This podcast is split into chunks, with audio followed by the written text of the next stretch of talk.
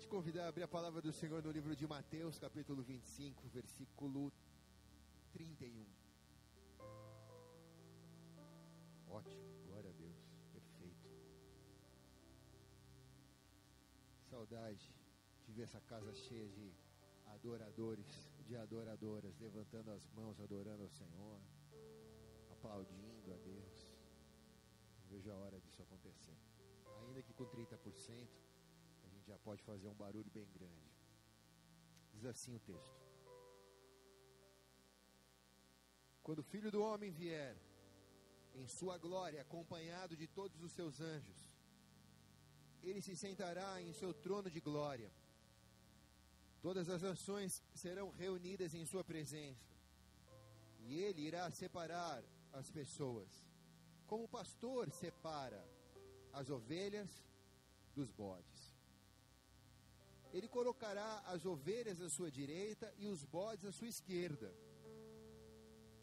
Então o rei dirá aos que estiverem em sua direita: Venham, vocês que são abençoados por meu Pai, recebam como herança o reino que ele lhes preparou desde a criação do mundo.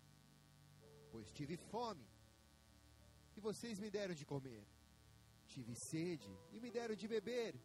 Era estrangeiro e me convidaram a estar em sua casa. Estava nu e me vestiram. Estava doente e cuidaram de mim. Estava na prisão e me visitaram. Então os justos responderam: Senhor, quando foi que vimos faminto e lhe demos de comer, ou sedento e lhe demos de beber? Como ou como estrangeiro e o convidamos a ficar em nossa casa, ou nu e o vestimos? Quando foi que vimos o Senhor doente, ou na prisão e o visitamos? E o rei dirá: Eu lhes digo a verdade, quando fizeram isso ao menor dos meus irmãos, foi a mim que vocês fizeram.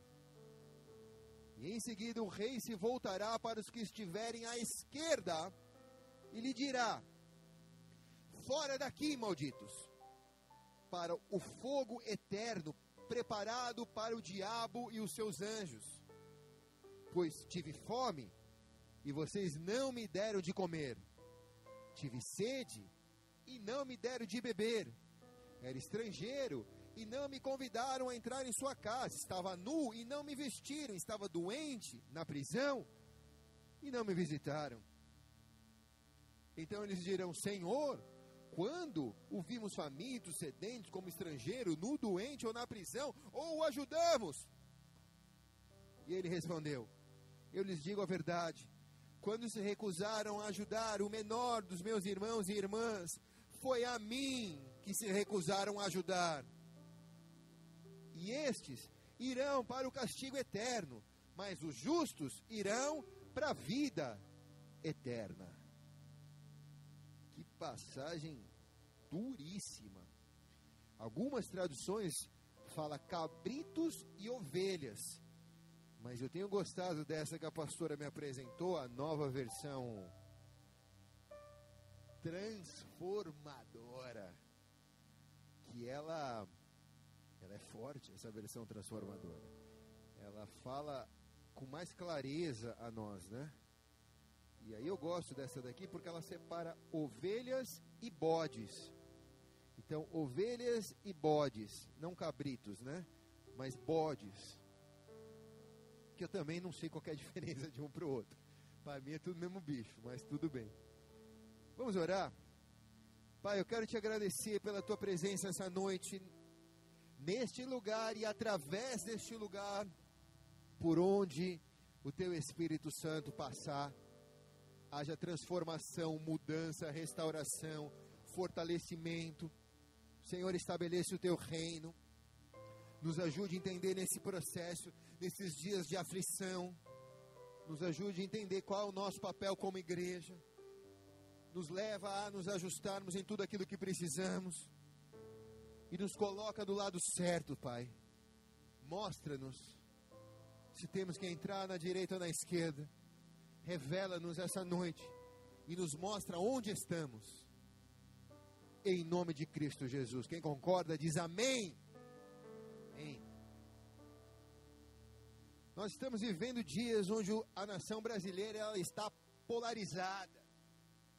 Nós vemos ícones da direita, da política brasileira se levantando para discursar, vemos ícones da esquerda brasileira se levantando para discursar, vemos uma nova direita, uma extrema direita nascendo na política brasileira, vemos uma nova esquerda nascendo na política brasileira, e hoje é impossível agradar gregos e, e troianos. Se você coloca uma palavra e coloca vírgula no lugar errado dessa frase, você há talvez de decepcionar um parente teu, um amigo de infância, talvez você perca esse amigo, talvez você se tenha que se distanciar desse parente simplesmente por causa de ideologia política e realmente a nação brasileira nunca esteve tão dividida da maneira que está. E a Bíblia diz que há um princípio claro, que a casa dividida não prospera. A Bíblia diz isso, a casa dividida não prospera. E por causa de bandeiras de uma cor, bandeiras de outra cor, representantes de um lado, representante de, de outro, essa ideologia, ela entrou para dentro da igreja. E embora todos nós somos cidadãos politizados, cada um tem o seu entendimento sobre política, sobre governo, cada um pode assumir e deve exercer a sua cidadania profética com liberdade na nação brasileira, quando nós transformamos esse ambiente, que é um ambiente de pauta celestial, num ambiente de pauta ideológica política, de, de, de, de coisas do reino terrestre. Muitas vezes nós nos faccionamos, nós nos separamos de nós mesmos. E há alguém que pergunte: é certo ser da esquerda? É errado ser da esquerda? O certo é ser da direita? O que é certo? E como Jesus sempre em seu discurso disse: O meu reino não é desse mundo. O meu reino não é deste mundo. O meu reino não é deste mundo. Nós podemos nos pautar naquilo que Jesus disse acerca do reino dele. Se você é um discípulo dele, o seu reino não é desse mundo o seu reino é celestial. Existem duas filas para entrar nesse reino. Duas filas, a fila da esquerda e a fila da direita. Se você vai entrar nesse reino, não é uma fila que você que você resolve pegar quando você morrer, quando você partir. É uma fila que você tem que escolher enquanto você vive. É um caminho que você tem que trilhar. Quando Deus te chamar, é só o final da fila. É só quando chegou a sua vez. Mas você vai escolher trilhar essa fila quando você tiver vida, quando você tiver saúde, quando você tiver sangue correndo nas suas veias. Essa noite, eu queria transformar essa palavra praticamente num desabafo. Porque são palavras como essa que surgem no meio de conflitos pessoais nossos. Quando nós nos deparamos com as nossas decisões e com as nossas escolhas e somos confrontados em quem somos. E vocês que me conhecem e que caminham junto comigo, sabem que eu não sou um ministro de chorar pitanga no altar de Deus. Também não sou um ministro de ficar mandando recado no altar de Deus, mas depois de alguns anos de ministério, depois de algumas noites não dormidas, depois de algumas noites interrompidas por pesadelos, por sufocamentos, depois de ter que aguentar compromissos com governantes desagradáveis, ter que ficar ouvindo palavrão como se meu ouvido fosse um pinico, depois de me esforçar alguns anos para formar um time, para formar uma equipe eu paro um pouco para pensar e digo: será que nós entramos na fila certa? Será que nós estamos na fila da direita ou será que nós estamos e escolhemos estar na fila da esquerda? Todo o nosso esforço, depois de anos de ministério, ele se converte numa agenda social. Ele se converte numa agenda de transformação social. E aqui eu quero aproveitar e quero saudar a todos os irmãos que estão em nossos projetos sociais acompanhando o culto exatamente nesta hora. As meninas da Casa das Anas, de Santos, de Itajaí, de Balneário Camboriú, de São Vicente, aos irmãos que estão na Casa Êxodo, junto com os obreiros, acompanhando o culto agora, aos obreiros que estão na casa de Josué, junto com as crianças, lá em Bertioga, acompanhando o culto também agora, a todos aqueles que são os profissionais que trabalham nos três restaurantes Bom Prato, na Vila Gilda, no Morro e em Cubatão, que mais de 40 dias estão dobrando turno, manhã, tarde e noite, para atender o estado de calamidade emergencial, de calamidade pública decretado pelo município, pelo estado de São Paulo e servir café da manhã, almoço, janta. Muitos tiveram que fechar, talvez estejam até lá agora ainda, estejam fechando o restaurante para sair, se a janta já foi servida. Então quero saudar a todos esses irmãos que representam na ponta da faca, na ponta da lança, todo o esforço de uma equipe ministerial, de uma igreja ministerial preocupada em trazer transformação social. De uma igreja que entende que o reino é celestial, mas que entende a oração do Pai Nosso quando diz: Venha a nós o teu reino e seja feita a tua vontade de uma igreja que não está alienada, contando as horas para morar no céu, mas uma igreja que está trazendo o céu para a terra e transformando a terra num pedaço do céu.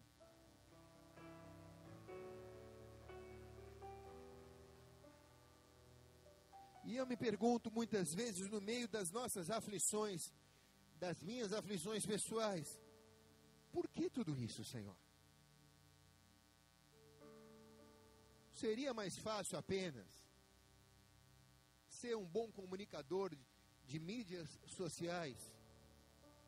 Não seria mais fácil apenas preparar uma boa palavra para pregar na quarta, uma boa palavra para pregar no domingo, fazer um horário de atendimento pastoral? Não seria mais fácil orar pelas pessoas, aconselhar e pronto? Não seria mais fácil isso?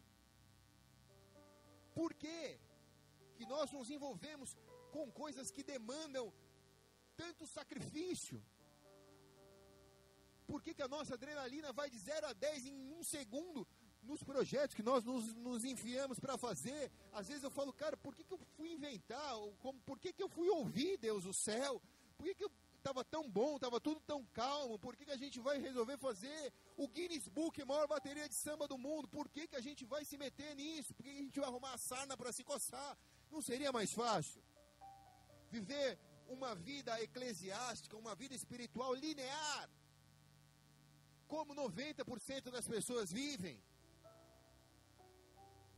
sem pressionar, sem precisar de uma equipe de guerra, uma equipe que se arrisca, uma equipe que sangra. Não seria mais fácil ter uma igreja confortável, com um público seleto, tudo ali já quadriculado, tudo certinho?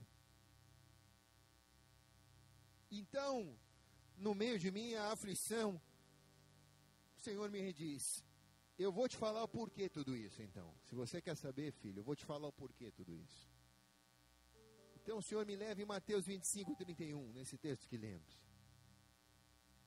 Ele diz: Pois quando vier o filho do homem na sua glória, e todos os seus anjos com ele, então se assentará no trono de sua glória, e diante dele serão reunidos todas as nações. E por causa disso, filho, nesse dia, ele vai separar uns dos outros. Ele vai separar como o pastor separa as ovelhas dos bodes. Ele vai colocar as ovelhas na direita e os bodes na esquerda. É só por isso. Eu, eu sinto Deus me dizer: é só porque eu sonho em que vocês sejam minhas ovelhas e não os meus bodes é só porque eu sonho em vê-los na fila da direita e não na fila da esquerda. E aqui está a resposta. Porque Deus veio formar a fila. Só que eu escolho que lado eu vou nessa fila. Eu escolho se eu serei os da esquerda ou eu escolho se eu serei os da direita. Então eu não quero frustrar. Se você achou que eu ia trazer uma pregação de cunho ideológico político, a mensagem ela não é terrena, ela é celestial. A fila da esquerda são pessoas que frequentam a igreja, são pessoas que são a igreja, são pessoas que ocupam lugares na igreja, que ocupam cargos na igreja. São pessoas que Jesus as chamou de bodes, porque elas parecem ovelhas, mas não são ovelhas, são cabritos. Essa é a fila dos religiosos, daqueles que parecem ser, mas não são. Tem aparência, mas não tem essência. A fila da direita, Jesus nomeou como a fila das, a fila das ovelhas. E aqui são as pessoas que realmente parecem o que são. São ovelhas. São pessoas que não forjam uma aparência. A essência delas é a aparência delas. Aquilo que elas vivem é aquilo que elas são. Essa é a fila das pessoas do reino, que não tem nada a ver com a religião. E a pergunta que não cala, quando o Senhor me disse isso é: que fila que você vai entrar? Que fila que você está? Que tipo de igreja você está sendo? Que tipo de cristão você escolheu ser? Cabrito ou ovelha? Esquerda ou direita? Eu quase que respondi para Deus: hashtag extrema direita. Não é depois da morte que eu, que eu escolho, é agora. É olhando para quê? Para um detalhe apenas. Para um detalhe apenas. O que me difere do lado que eu estou, se eu sou uma ovelha, se eu sou um cabrito, o que me difere se eu estou da fila esquerda ou da fila direita, o que me difere se eu sou um cristão ou se eu sou um religioso, é o critério que Deus escolheu para separar essas pessoas. Então, eu posso imaginar o seguinte: todo mundo achando que está numa fila única. Né? Na verdade, é uma fila única mesmo. E aí vai chegando diante do rei, o rei vai dizendo: esquerda, direita, esquerda, direita, direita, direita, direita, esquerda, direita, direita, esquerda. Ele vai separando. E o critério que ele usou está no versículo 34. Então o rei dirá aos que estiverem à sua direita: Venham, vocês são abençoados do meu Pai, recebam como herança o reino que ele lhe preparou desde a fundação do mundo. Aí ele diz o porquê que essas pessoas se transformaram na direita. Porque eu tive fome e me deram de comer.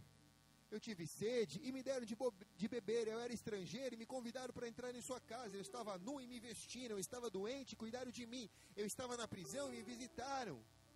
Então os justos responderam: Senhor, quando foi que o vimos faminto, que lhe demos de comer, ou sedento, lhe demos de, de beber, ou estrangeiro e convidamos para nossa casa, ou nu e vestimos?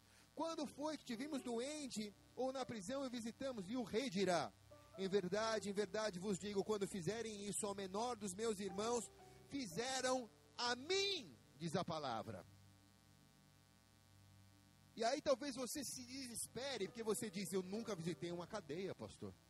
Tenho medo de entrar ali dentro ou eu nunca recebi ninguém na minha casa, ou eu nunca dei comida para ninguém na rua, nunca participei do sopão da igreja, eu nunca ajudei ninguém que estava doente, ou faminto, ou sedento, eu nunca fiz isso, pessoalmente eu nunca fiz isso. Mas você pertence a uma parte da família que tem feito. Então, o que você tem feito, o que os outros têm feito, você também tem feito. Porque aqui é uma visão corporativa de igreja, de eclésia. Eu, como ovelha, me recusaria a frequentar uma igreja que não traz transformação social na cidade. Eu me recusaria, porque não bate com a palavra. Pode ser a melhor igreja, com o melhor som, com o melhor telão, com o melhor louvor, com o melhor marketing, com a melhor rede social, com maior quantidade de seguidores, mas se não está envolvido nesta causa que nós estamos lendo, eu estou correndo risco com a minha família de entrar na fila errada. Quem está entendendo aqui, diga amém. Eu, como ovelha, olharia e falaria: cara, se a minha igreja não se preocupa com a causa social, ainda que não seja eu o cara da ponta da lança, mas a minha oração colabora, o meu dízimo colabora, a minha oferta colabora, a minha fé colabora, a minha comunhão colabora. Eu estar junto, eu empurro o vagão, eu empurro o vagão, montanha acima. Então eu estou no lado da fila certa. Eu sou hashtag extrema direita. E os da esquerda, pastor? Jesus respondeu: E então dirá aos que estiverem à esquerda: Apartai-vos de mim. Jesus chama eles de malditos para o fogo eterno, preparado para o diabo e para os seus anjos. Por quê? Porque negligenciaram, resumindo os próximos versículos, é negligenciaram a transformação social. Pensaram só em estruturar impérios eclesiásticos, preocupados apenas com as suas imagens, com as suas quantidades de seguidores. Não focaram, não focaram naquilo que é o passaporte para entrar no reino dos céus. Não focaram naquilo que é a prioridade do coração de Deus.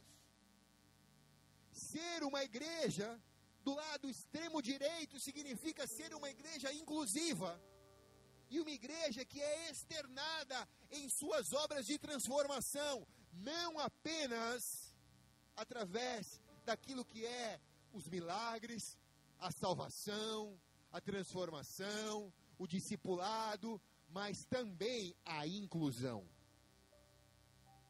Mas também a inclusão. Então a questão aqui é: o que te põe do lado esquerdo e o que te põe do lado direito não é o pecado de fazer algo, não é cometer o pecado que te afasta do reino de Deus. O ponto aqui é deixar de fazer algo que te tira do reino de Deus. Quem está entendendo aqui? Porque pecado todo mundo tem, cara. Começar por mim. Quem não tem pecado, atire a primeira pedra. O ponto aqui não é o pecado que me faz sair do reino de Deus. Há pecados que realmente me tiram do reino de Deus se eu não me arrepender. Agora, o que, o que Jesus pontua aqui do passaporte é: você tinha que fazer algo e você não fez. Você podia fazer algo e você não fez. Você podia participar de um grupo que estava fazendo algo e você não fez. Você podia se envolver com algo e você não se envolveu. E isso é extremamente preocupante, porque nós temos uma massa dentro das igrejas evangélicas da nossa geração, não apenas da nossa nação, da nossa geração, assistindo cultos, assistindo palestras aos, às quartas e domingos. Uma multidão que não se envolveram na causa do reino, que não fizeram algo que tinham que fazer e porque não fizeram, foram sacados da fila direita. A galera da esquerda deixou de fazer algo que a galera da direita fez. E isso definiu, cara. E isso definiu. A galera da esquerda deixou de fazer algo que a da direita fez. E isso definiu. Foi isso que definiu.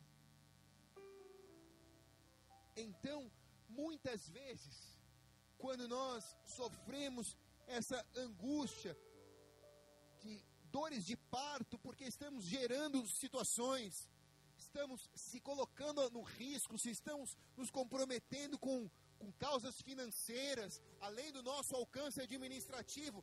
e a gente muitas vezes não dorme por causa disso, mas tudo isso está dentro de um contexto. Eu estou passando por tudo isso porque eu estou fazendo algo que Deus me chamou para fazer. Agora é como se Deus estivesse dizendo para você: Filho, o que, que você tem feito? Filha, o que, que você tem feito? Você tem vivido sacrifícios pessoais? Você tem vivido desafios pessoais? Como está a tua agenda? Ela é em prol de você mesmo? Ou ela é uma agenda em prol do próximo? Como estão as suas noites de sono? Você já perdeu algumas noites de sono por algo que não seja seu? Por algo que seja do seu próximo? Sabe, há tanto egoísmo nesse período de isolamento social, porque quem tem condição tem vivido bem nesse tempo. Eu praticamente não teria nada para reclamar, porque Deus tem cuidado de mim. Só que tem sido dias de extrema angústia, porque eu sinto a dor do próximo. Então, se eu pensasse só em mim, eu falaria legal, mas como eu sinto a dor do próximo, eu tenho visto pessoas sendo internadas, eu tenho visto pessoas falecendo, eu tenho ouvido de necessidades financeiras, de desemprego, de empresa que quebrou, e toda essa dor, que não é minha, é do meu próximo, passa a ser minha. Então ela é um sacrifício pessoal. Isso define quem você é. Resumindo, os da esquerda só pensavam neles mesmos. Os da direita pensavam neles, mas antes pensavam na causa do Senhor. E cumpriram aquilo que Deus disse, cuidando primeiro das coisas do Senhor e as demais coisas foram acrescentadas. No reino de Deus, nós não somos de centro-direita, nem somos de esquerda ou de centro-esquerda. No reino de Deus, nós somos hashtag extrema-direita. Extrema-direita. Porque enquanto você estiver trabalhando, enquanto você estiver fazendo, enquanto você estiver participando dessa igreja aqui, enquanto você estiver participando, você vai ser desafiado. Você vai ser colocado na fogueira. Você vai ser lançado no meio dos leões mas isso vai te manter vivo na fila da direita do céu, em nome de Jesus.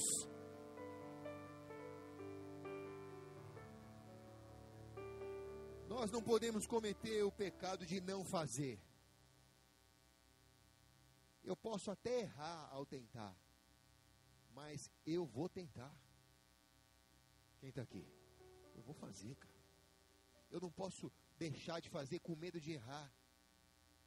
Eu posso até não conseguir fazer, mas eu vou tentar fazer, porque se Deus me pediu para fazer, eu vou tentar fazer. Eu vou me obrigar a fazer algo pelo próximo. Eu vou me obrigar a fazer algo pelo próximo. Se eu não tenho condição de abrir a janela do meu vidro e dar um, dinheiro, eu vou pelo menos me comprometer em olhar no olho daquela pessoa e orar por ela naquele mesmo momento que ela está batendo na janela do meu carro.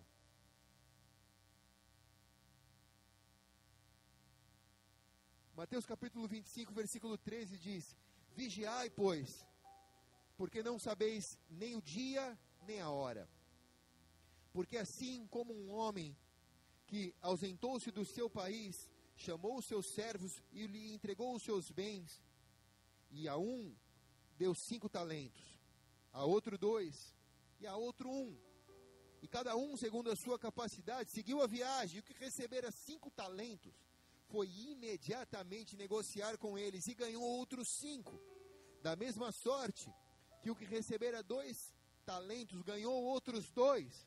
Mas o que recebera um foi e cavou na terra e escondendo dinheiro, deu ao seu senhor. Isso fala exatamente da nossa capacidade de se envolver com a causa do nosso Senhor. Ele deu a você talentos, Ele deu a mim talentos, Ele deu a essa igreja talentos. O que nós vamos fazer com esse talento compete a nós, Ele não vai se meter. Você quer ficar sentado mais 15 anos aqui na igreja até Jesus voltar sem, sem multiplicar o seu talento, enterrando o seu talento, termina direito essa parábola na tua casa e você vai ver o que aconteceu com aquele que enterrou o talento. Eu tenho visto nos anos meus pastorais, ministeriais, tantas pessoas talentosas, tantas pessoas chamadas por Deus com tanto talento, que enterraram seus talentos na terra, que enterraram seus talentos, que não multiplicaram seus talentos, pessoas que podiam frutificar, e se essa pessoa é você, hoje Deus está falando para você ir lá cavar o buraco que você enterrou o teu talento, desenterrar o talento, porque ainda dá tempo de você multiplicar o teu talento nas mãos do Senhor.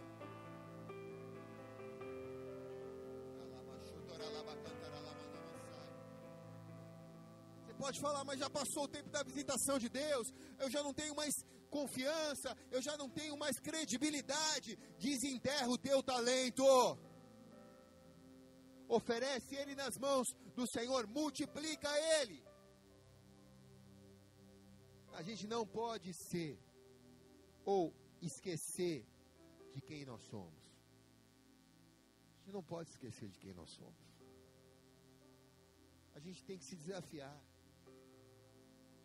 A gente tem que se permitir se desafiar, ser desafiado por Deus a fazer aquilo que ninguém tem coragem de fazer.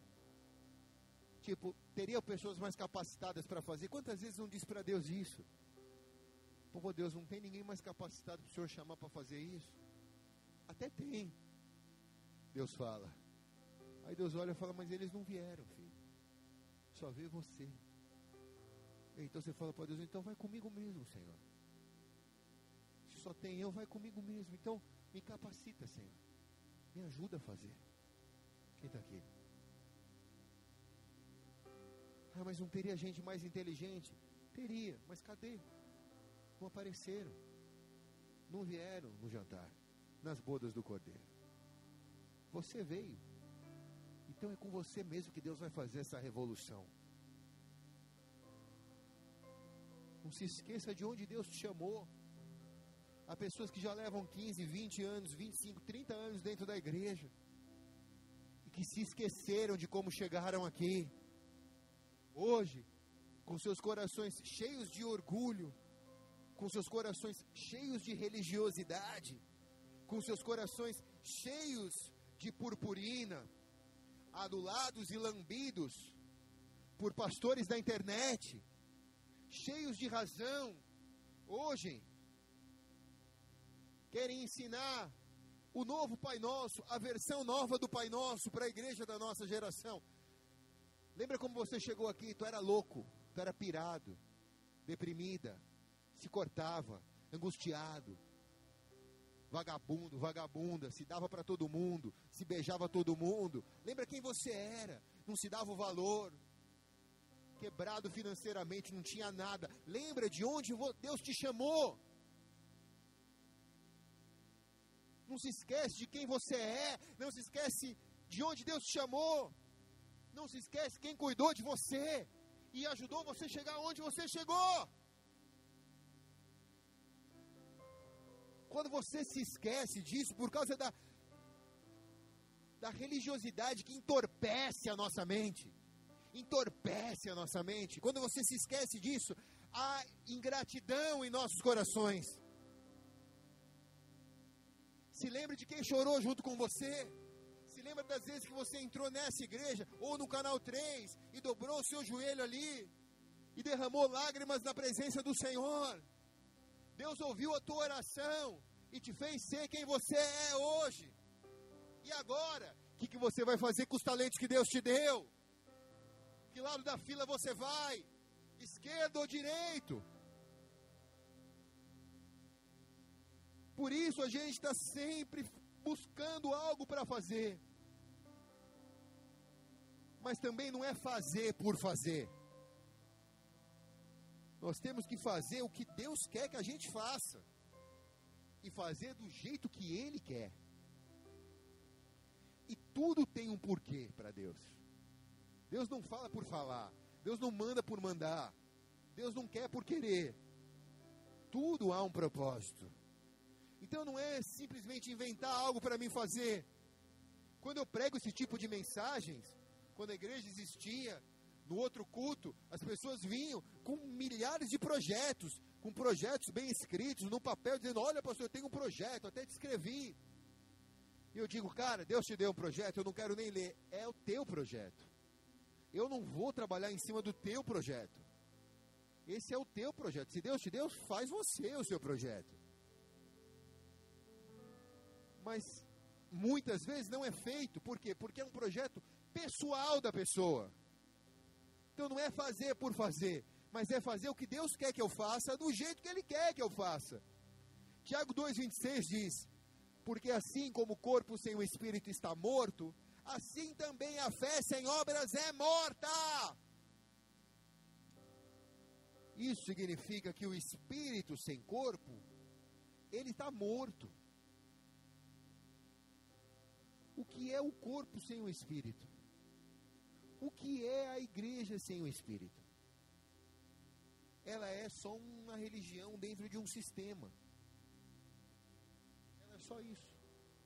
Ela continua rodando, existindo. Mas ela é só uma religião dentro de um sistema. É a igreja sem o espírito, é o corpo sem o espírito. Ela só é um sistema. Por isso ele diz: a fé sem obras é morta, Tiago diz. Esse é o texto que eu mais gosto da Bíblia.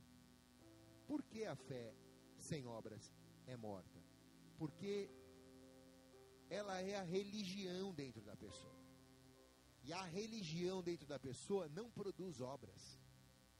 A pessoa não é transformada numa pessoa melhor, ela só se transforma num ser religioso. Ela só carimba o passaporte dela para entrar no lado esquerdo da fila. Quero que nessa noite você aprenda uma equação profética aqui. Se você puder anotar, anote. A fé sem obras, ela é morta. Porque apenas a fé ela vira religiosidade. Agora, a obra, as obras sem fé, apenas obras sem fé, vira caridade.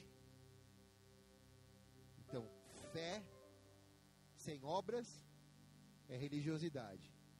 Por quê?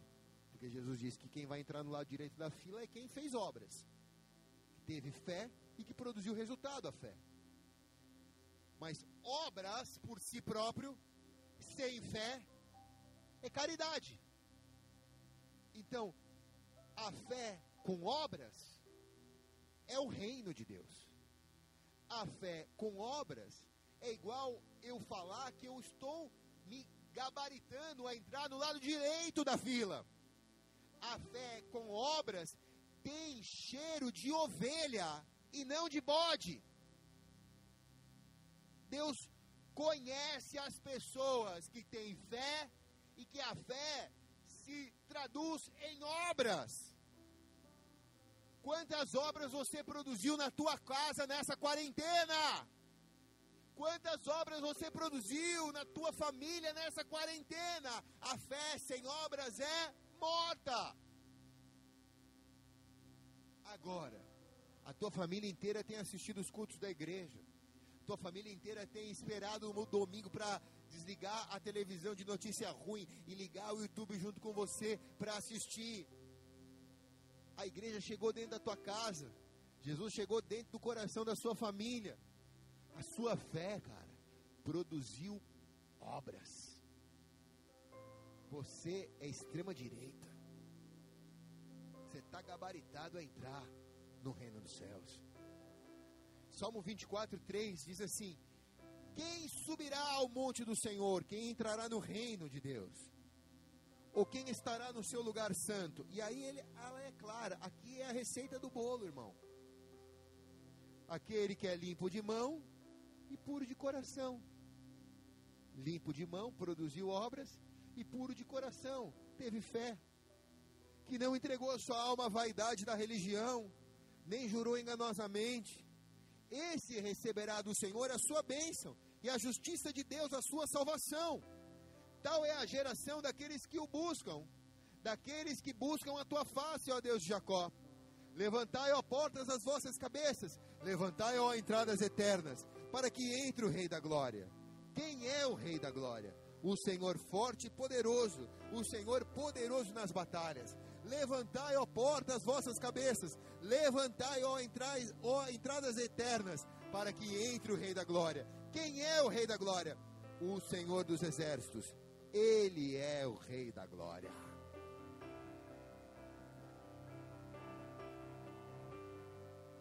Quem subirá no monte do Senhor? Quem tem mãos limpas? Quem pode dizer: Eu trabalhei a minha fé? Eu trabalhei o reino na minha vida, eu trabalhei os valores do reino na minha família, na minha vida, eu trabalhei o reino para que o reino fosse inclusivo. Eu participei de uma igreja que se preocupava em transformar a sociedade, que não se preocupava apenas em encher templos, mas se preocupava em salvar pessoas e incluir pessoas na sociedade. Eu participei disso, eu tenho mãos limpas, mas eu também nessa minha jornada, preservei o meu coração puro, porque houveram muitas decepções. Mil caíram ao meu lado, dez mil à minha direita, mas o meu coração continuou puro, eu continuo tendo a mesma fé do dia que o Senhor me chamou. Não me esqueci de quem eu sou, não me esqueci de onde o Senhor me chamou, não me esqueci de como eu cheguei na tua presença na primeira vez, Senhor. As portas vão se abrir. Quando a Bíblia diz: Levantai, ó portas, está dizendo: abra a porta, abra portas. As portas vão se abrir. O Rei da Glória virá, igreja. Virá. Quando ele vem, ele está próximo de vir. Próximo. A fila já está sendo feita ele já está olhando para a igreja, ele já está separando as ovelhas dos bodes. A fila já está sendo feita. Os da esquerda, os da direita, as ovelhas, os cabritos, os religiosos e os discípulos do reino. Então, se você é hashtag extrema direita, levanta a tua cabeça continua trabalhando, continua se esforçando, continua buscando a Deus, continua permitindo que a sua fé transforme a sua vida numa pessoa melhor, continue se desafiando a ter um caráter transformado pelo poder de Deus, continue permitindo que o reino se aperfeiçoe na sua vida. E continue buscando uma cobertura que se preocupe com o órfão, com a viúva, com o pobre e com o necessitado, que Jesus disse, essa é a verdadeira religião. Há uma palavra que diz Maranata, significa, ora vem Senhor Jesus. Jesus está vindo já. Os profetas têm alertado desses dias, têm falado com clareza, dos sinais desses dias. Essa pandemia, sim, é um sinal profético. Ela é um teste, mas ela é um sinal profético. Que nos enche de temor e de tremor.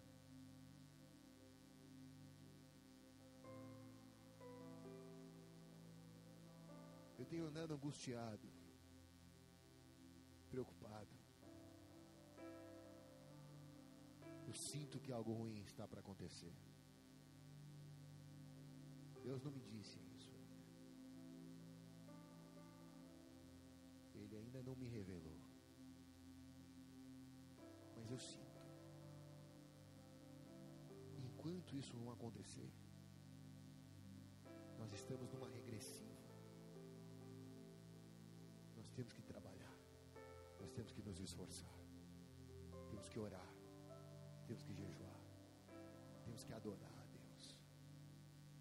que nos dedicar mais ao Senhor, temos que ler mais, nos preparar mais.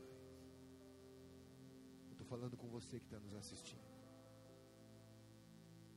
Metade do seu tempo, ou mais do que a metade do seu tempo, é focado para as coisas dessa terra você tem deixado de exercer a sua fé, a sua força, para se preocupar com as coisas celestiais. Você gosta de estar nessa igreja. Só que se você pudesse mudar, você mudaria muita coisa. Porque o nosso coração vai ficando crítico. E tudo isso talvez seja relativo. A única coisa absoluta é: estamos nos preocupando em transformação social. Estamos nos preocupando em alcançar os inalcançáveis? Se sim, releve tudo que é relativo. Fique só com o absoluto. Se é isso, você está debaixo de uma cobertura. Se você que nos assiste em sua casa tem pertencido a outra cobertura, e ao ouvir essa palavra, tem se deparado com uma dura verdade, a Bíblia diz: a verdade vos libertará. Ainda há tempo de você trabalhar para que a tua cobertura possa entender a prioridade da fila da direita. Ainda há tempo de aí onde você está, você começar a dar fruto começar a puxar a fila da extrema direita. Ou se as estruturas são impossíveis de ser mudadas, Deus está falando com você. Porque uns semeiam, outros regam e outros comem. Esse é tempo de mudança. Esses são tempos de ajuste.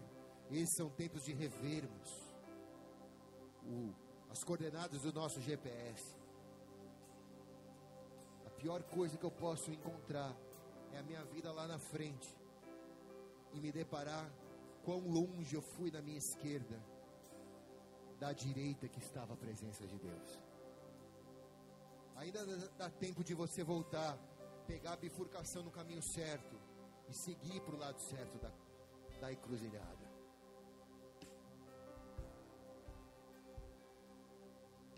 Feche seus olhos por um instante. Baixe sua cabeça. Essa palavra ela não é condenatória, mas ela é uma palavra de salvação. E por isso ela te confronta. Por isso ela mexe com as suas entranhas. E ela dói no âmago de quem você é. Ela mexe. Porque ela quer te salvar, te transformar, te mudar. Se você puder, adore o Senhor na sua casa agora. Ajoelhe-se aí, se você puder. Levante as suas mãos. Vamos adorar o Senhor. Aleluia.